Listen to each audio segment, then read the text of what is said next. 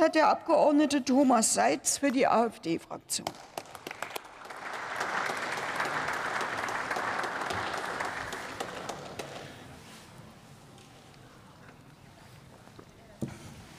Frau Präsidentin, sehr geehrte Damen und Herren! Über 30.000 Personen sind im Lobbyregister erfasst. Egal ob Wirtschaft oder angeblicher Klimaschutz. Mit Millionenaufwand versuchen Lobbyisten, Einfluss auf die Gesetze zu nehmen. Transparenz ist deshalb zwingend, um akzeptable Interessenvertretung von korrupter Einflussnahme abzugrenzen. Der nächste Schritt muss sein, dass Karenzfristen ausgeweitet und der lukrative Wechsel vom Amt oder Mandat zum Lobbyismus weiter erschwert wird. Und gerade aus aktuellem Anlass müssen wir auch die umgekehrte Richtung dringend beleuchten. Denn natürlich braucht es auch Karenzzeiten beim Wechsel von Interessenverbänden in Ministerien.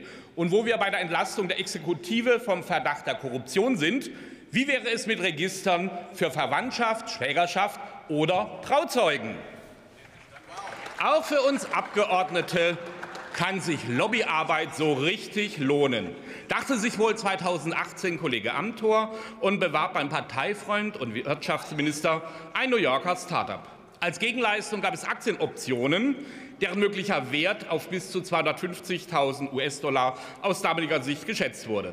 Ein Vorgang so beschämend wie folgenreich. Die Union musste ihre Totalverweigerung des Lobbyregisters aufgeben und nach diversen Maskenaffären von Unionsabgeordneten wurde im April 2021 das Lobbyregistergesetz verabschiedet.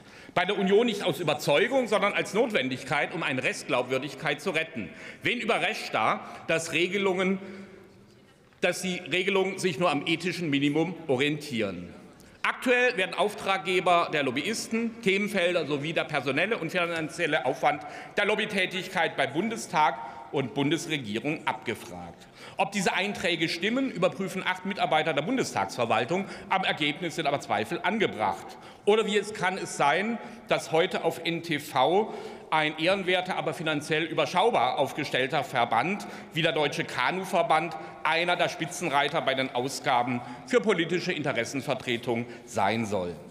Am Gesetzentwurf der Koalition begrüßen wir, dass Interessenvertretungen künftig klar benennen müssen, welche Gesetze sie beeinflussen wollen, dass Lobbyagenturen Ziel und Umfang ihrer Aufträge transparent machen müssen und dass finanzielle Angaben nicht mehr verweigert werden können. Der Entwurf nimmt jedoch im Widerspruch zum Koalitionsvertrag weiterhin Arbeitgeberverbände, Gewerkschaften und Kirchen von der Registrierungspflicht aus.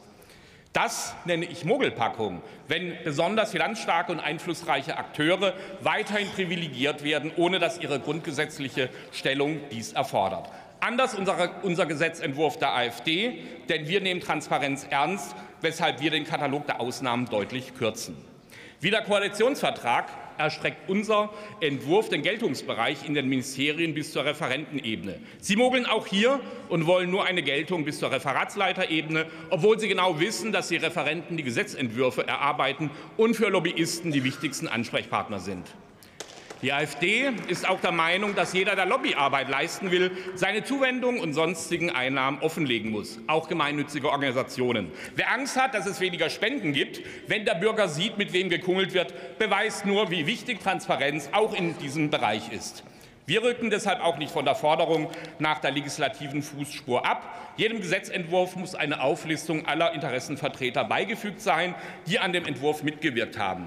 Die SPD hat dies schon 2011 gefordert und die Koalition so vereinbart. Warum fehlt es jetzt im Gesetzentwurf? Und schließlich ist für die AfD auch der exekutive Fußabdruck unabdingbar, also dass Ministerien und Behörden verpflichtet sind, sämtliche Kontakte zu Interessenvertretern zu dokumentieren. Ich hoffe, dass die Koalition noch nachbessert, denn Lobbyarbeit im Bundestag muss sichtbar für alle Bürger sein. Demokratie wird zur leeren Hülle, wenn elitäre und finanzstarke Zirkel Gesetze im Hinterzimmer bestimmen. Völlig zu Recht sehen sich viele Bürger von den Altparteien nicht mehr vertreten. Nur die AfD steht für eine saubere, repräsentative wie direkte Demokratie. Vielen Dank und ein schönes Wochenende.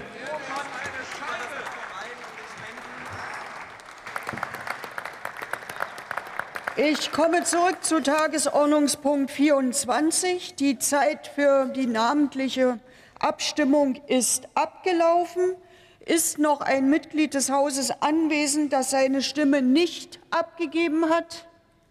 Das ist nicht der Fall. Ich schließe die Abstimmung und bitte die Schriftführerinnen und Schriftführer mit der Auszählung zu beginnen. Das Ergebnis der Abstimmung wird Ihnen später bekannt gegeben. Wir fahren in der Debatte fort. Das Wort hat der Kollege Philipp